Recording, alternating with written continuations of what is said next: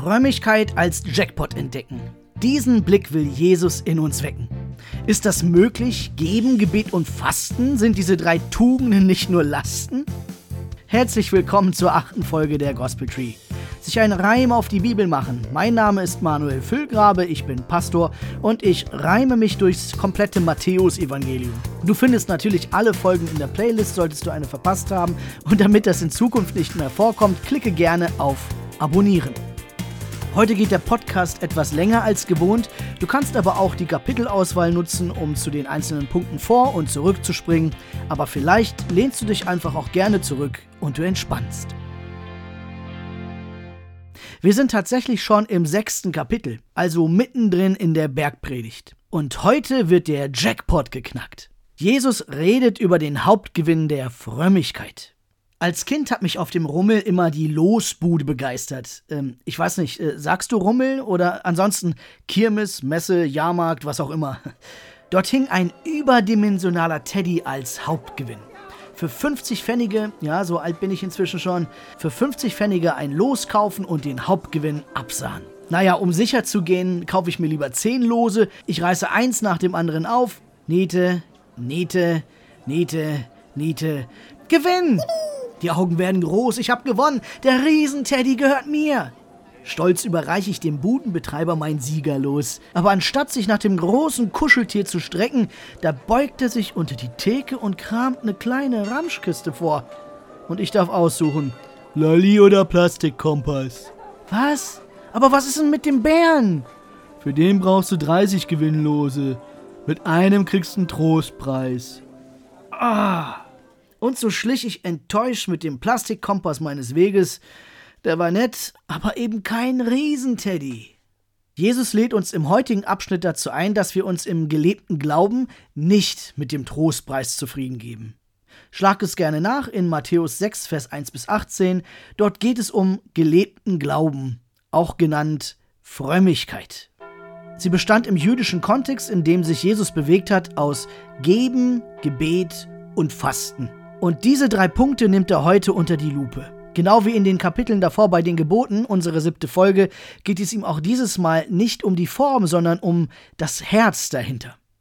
Welche Motivation bewegt mich? Das ist heute die zentrale Frage. Welche Motivation steht hinter meinem Handeln? Warum tue ich, was ich tue? Nutze ich Frömmigkeit, um bei anderen heilig dazustehen? Dann ist das lediglich dieser kleine Trostpreis. Doch Jesus lädt ein, den Jackpot der Frömmigkeit zu knacken, die richtige Motivation zu wählen. Und diesen Hauptgewinn von Geben, Gebet und Fasten, den wollen wir heute gemeinsam entdecken. Zu Beginn ein paar grundlegende Gedanken zum Inhalt und zum Aufbau. Die drei Punkte verbindet eine ähnliche Struktur. Zu Beginn führt Jesus die Heuchler an, die, die die Frömmigkeit eben nur spielen. Und jedes Mal folgt der gleiche Satz. Sie haben ihren Lohn schon weg. Sie haben sich mit dem Trostpreis zufrieden gegeben. Wahrscheinlich kommt diese Formulierung, dieser Satz aus der Geschäftssprache Betrag verdient, empfangen und quittiert, fertig. Jesus prägt aber einen Glauben, in dem es nicht darum geht, sich etwas zu verdienen und gut dazustehen. Und so setzt Jesus immer ein Du aber entgegen. Bei dir sei es so. Und auch hier folgt immer die gleiche Redewendung. Der Vater, der das Verborgene sieht, wird's dir vergelten. Hier könnte man Gefahr laufen und das Vergelten eben auch mit einem Verdienst gleichsetzen. Doch da, wo im ersten Teil bei den Heuchlern etwas erarbeitet wird, geht es hier um den Empfang eines Geschenks. Hä, wie kommst du zu dieser Annahme? Na, diese Auslegung liegt nahe. Wir brauchen nur zu schauen, welch vertrautes Bild Jesus hier von Gott zeichnet. Er, der das Verborgene sieht, den ich im Verborgenen begegne. Hier geht es nicht um irgendeine Heimlichtuerei, hier geht es um Vertrautheit, Privatsphäre, Geborgenheit. Jesus spricht von Gott als Abba, aramäisch Papa, ein Ausdruck der Innigkeit und des Vertrauens. Es geht eben nicht um eine Geschäftsbeziehung, hier ist Vertrautheit. Diese Beziehung, das ist der Hauptgewinn. Warum sollte ich mich da mit dem Trostpreis zufrieden geben, den schönen Schein? Jesus lädt mich ein zum Sein. Weg vom Streben hin zum Leben. Ein Leben, aus dem nun dreierlei wächst. Geben, Gebet und Fasten. Und diese drei Punkte, die wollen wir jetzt beleuchten, wo in ihnen der Hauptgewinn liegt. Als erstes führt Jesus den Brauch der Almosen an. Hilfe leisten, wo sie gebraucht wird. Es gibt ja kaum einen Bereich wie diesen, wo man so schnell als Superheld glänzen kann. Doch genau darum geht es Jesus. Er sagt, wenn Hilfe zum Glänzen inszeniert wird, dann entwertet das die Tat. In allen drei Punkten hinterfragt er, was ist die Motivation in deinem Handeln? Warum tust du, was du tust? Auch wenn er hier sagt, tu es im Verborgenen, meint er damit keine Heimlichkeit und dass man dabei tatsächlich unsichtbar ist. Sonst hätte er ja im letzten Kapitel nicht gesagt, ihr seid das Licht der Welt. Sie werden eure guten Taten sehen und den Vater im Himmel preisen. Es geht tatsächlich um die Motivation, die uns bewegt. Und er unterscheidet zwei Grundeinstellungen. Helfe ich, um bei anderen im guten Licht zu stehen, oder helfe ich, um anderen gutes Licht zu sein? Nochmal, helfe ich, um bei anderen im guten Licht zu stehen, oder helfe ich, um anderen gutes Licht zu sein? Der Hauptgewinn im Geben entsteht dann, wenn die gute Tat nicht gespielt wird, wenn sie natürlich ist, wenn sie gelebt wird. Und für diese Natürlichkeit wirbt Jesus in unserem heutigen Abschnitt. Weg vom Spiel hin zum Ziel. Und dafür prägt er ein berühmt gewordenes Sprichwort. Wenn du hilfst, dann lass deine Linke nicht wissen, was die Rechte tut. Die Linke weiß nicht, was die Rechte tut. Diese Formulierung von Jesus ist ja in unseren Sprachgebrauch wie so manch andere als Redensart eingegangen, hat aber heute eher einen negativen Anstrich. Sie wird meistens dafür verwendet, wenn eine Organisation völlig ja, unorganisiert und chaotisch auftritt, wo man merkt, hier scheint es überhaupt keine Absprachen zu geben. Die Linke weiß nicht, was die Rechte tut. Doch genau dieses Unorganisiertsein braucht unsere Hilfsbereitschaft. Sie soll eben nicht so auftreten, dass ich sage, habe ich schon gemacht, fertig, ist abgehakt, in den Akten als erledigt dokumentiert, Punkt. Nein, Hilfsbereitschaft ist kein abzuarbeitendes To-Do. Hilfsbereitschaft ist Lebenseinstellung. In Matthäus 25 wird Jesus diesen Gedanken später ja noch vertiefen. Dort erzählt er das Gleichnis von den Schafen und den Böcken. Er sammelt die Schafe um sich und er lobt sie. Ihr habt mir Gutes getan, ihr habt mir beigestanden, ihr habt mir geholfen. Und die Schafe fragen, wo haben wir das denn gemacht? Sie haben es eben nicht auf irgendeiner Liste abgehakt, sie haben es einfach getan.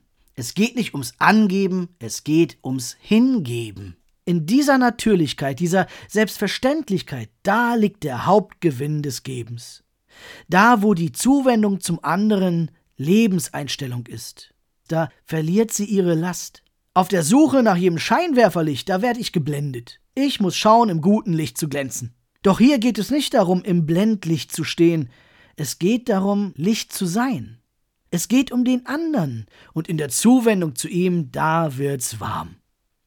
Jesus setzt dem kalten Blenden hier die Wärme entgegen. Er sagt, Gib dich nicht mit dem Trostpreis zufrieden, Nimm den Hauptgewinn. Spiele nicht. Lebe. Und dann kommt Jesus zum Herzstück der Frömmigkeit. Das, was in unserem Abschnitt die meisten Verse einnimmt. Es enthält sogar die meist rezitierten Zeilen der Kirchengeschichte, das Vater unser. Im zweiten Punkt geht's um das Gebet. Kann man mit dem Gebet überhaupt noch angeben? Spannend ist es, wenn Theologiestudenten in der Mensa ihr jeweiliges Tischgebet sprechen. Augen schließen und abwarten, wer als letztes fertig ist mit seinem Gebet. Jemand, der mit geschlossenen Augen nur bis fünf zählt, der sollte sich verschämen. Will man heilig wirken, dann sollte es mindestens die 20 sein. Doch besonders hier wirbt Jesus dafür, sich nicht um den Jackpot des Gebets bringen zu lassen. Die eigentliche Essenz liegt darin, dass es unser Zuhause in Gott ist. Es macht keinen Sinn anzugeben, mein Haus, mein Auto, mein Boot, mein Gebet, wenn ich darin nicht wohne. Ziel ist das Leben. Komm in deinen Quadratmeter mit Gott, dein geistliches Zuhause. Und dort brauchst du nicht viele Worte zu machen. Plappert nicht wie die Heiden, sagt Jesus. Zuhause ist der Ort, wo man sich kennt, ohne großes Gerede versteht. Jesus spricht hier wahrscheinlich einen Brauch aus der heidnischen Religiosität an, genannt Fatigare Deos, zu Deutsch die Götter müde machen. Dahinter steckt der Gedanke, dass die Götter besänftigt werden müssen mit vielen Worten. Ich bete sie mir gnädig. Ich bombardiere sie mit meinem Redeschwall, um sie mürbe zu machen, um ihr Wohlwollen zu gewinnen. Jesus prägt aber ein anderes Gottesbild. Gott ist dir schon längst zugewandt, noch ehe du ein Wort gesprochen hast. Du darfst aber Papa sagen. Also geh in dein Kämmerlein, der Schutzraum deiner Privatsphäre, wahrscheinlich deine Rümpelkammer, dein Dachboden oder dein Keller. Ein Ort, den kein Gast zu sehen bekommt.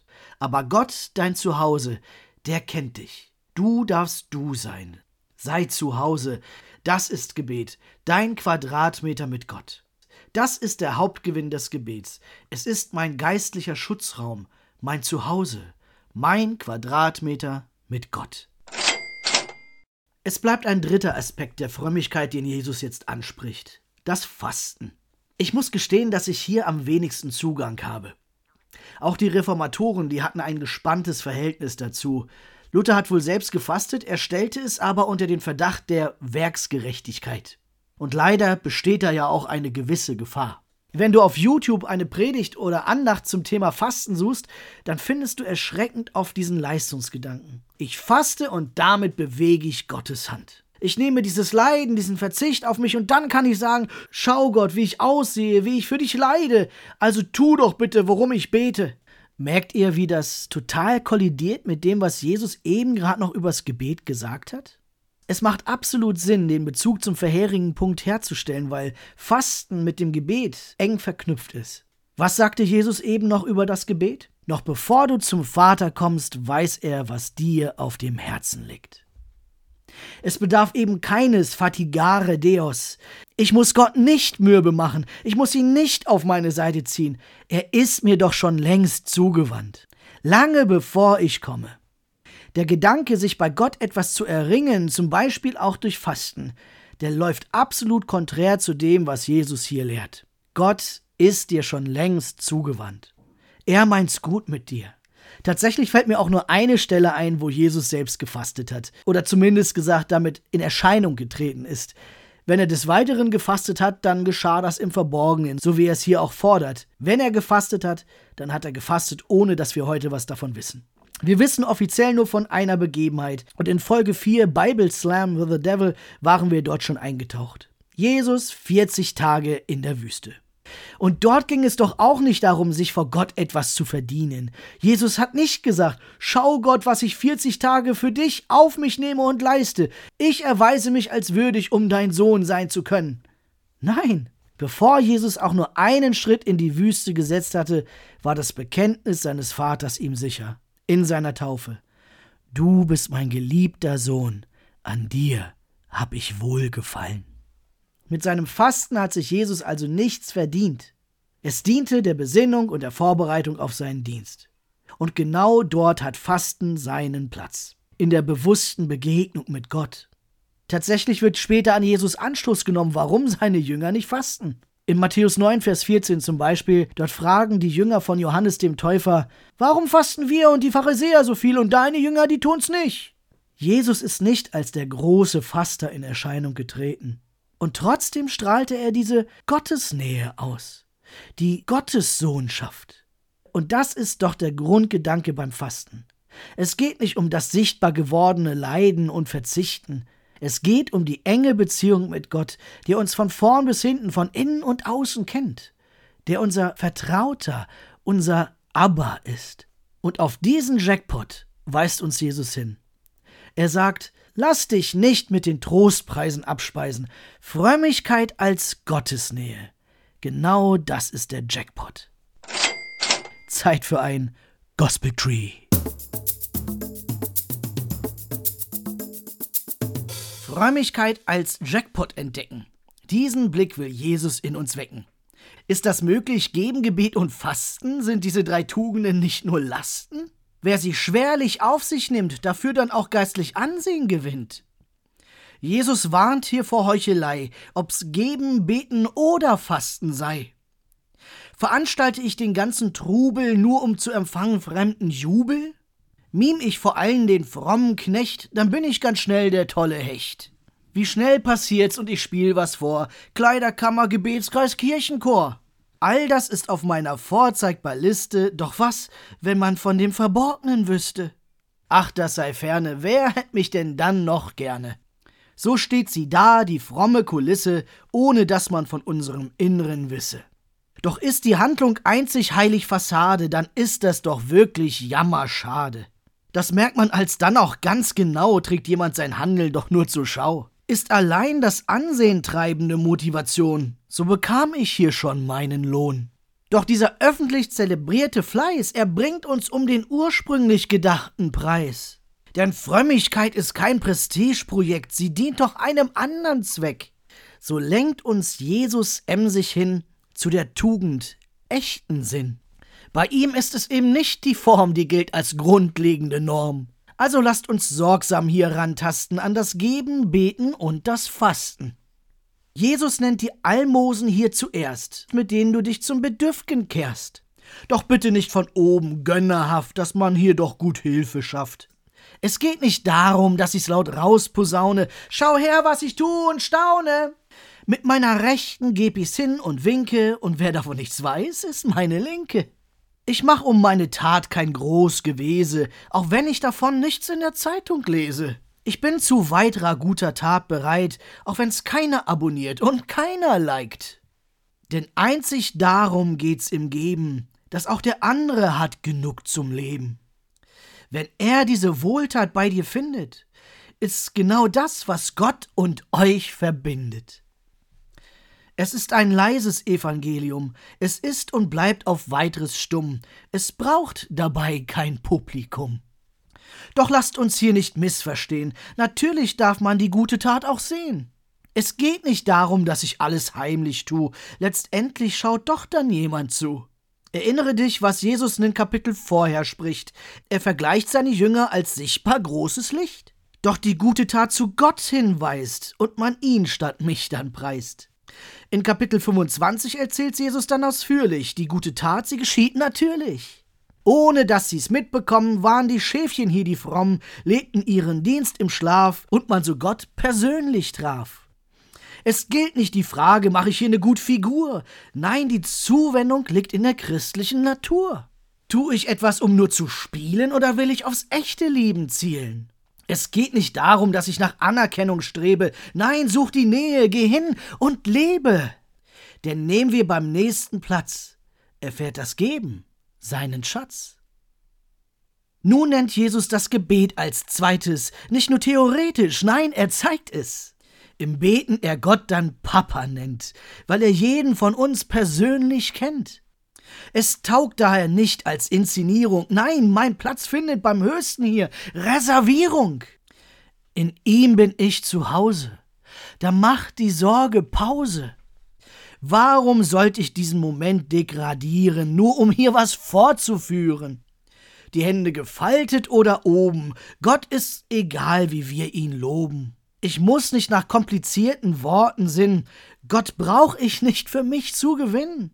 Schon längst ist er mir zugewandt. Ich leg mich in die Vaterhand. Er weiß, was mich bewegt, bevor ich ihm hab's hingelegt. Vor Gott in meiner Rümpelkammer. Er kennt von mir alles, Freude, ja auch Jammer. Was sollte ich mich verstellen und verbiegen? In seiner Hand, da darf ich geschützt und ehrlich liegen. Find ich diesen Heimatplatz, ist das Gebet ein wahrer Schatz. Mit dem Fasten kommt Jesus zu Tugend drei. Da gibt's nichts zu essen, nicht mal Brei. Das ist so eine Sache mit dem Fasten, also mir fällt schwer, so krass zu knasten. Gedanklich ich dann nur am Kühlschrank lunger, weil mein Magen klagt, ich hab Hunger. Bin gespannt, was ist hier der Schatze, weil ich doch so gern mein Essen schmatze. Mir tatsächlich auch nur eine Stell einfällt, wo sich Jesus in der Wüste der Nahrung enthält. Sonst tritt er in Erscheinung grad beim Essen, vornehmlich dort hat er in Gemeinschaft gesessen. Zum großen Ärger der geistlich Elite, der ernsthaft glaube, für sie das Fasten gebiete. Doch Jesus fragt, was soll dies zur Schau getragene Leid? Gehören wir davon nicht schnell befreit? Man sich von Opfer und Verzicht einen gnädigeren Gott verspricht? Willst du fasten, dann mach's zur Besinnung, doch mit frohem Herzen, denn Gottes Kindschaft ist deine Bestimmung. Und so ist es dieser Satz, der macht selbst das Fasten zu nem Schatz. Nach diesen langen Zeilen lasst uns für ein kurzes Fazit noch verweilen. Wenn ich fromm sein einfach nur spiele, weil es anderen vielleicht gefiele, dann läuft kräftig was verkehrt, denn es bringt mich um den echten Wert. Und zudem lädt mich Jesus ein. Weg vom Verstellen, hin zum Sein. Also lasst euch nicht mit Trostpreisen abspeisen, ihr könnt Gott als Papa preisen. Bis zum nächsten Mal, bleibt fröhlich.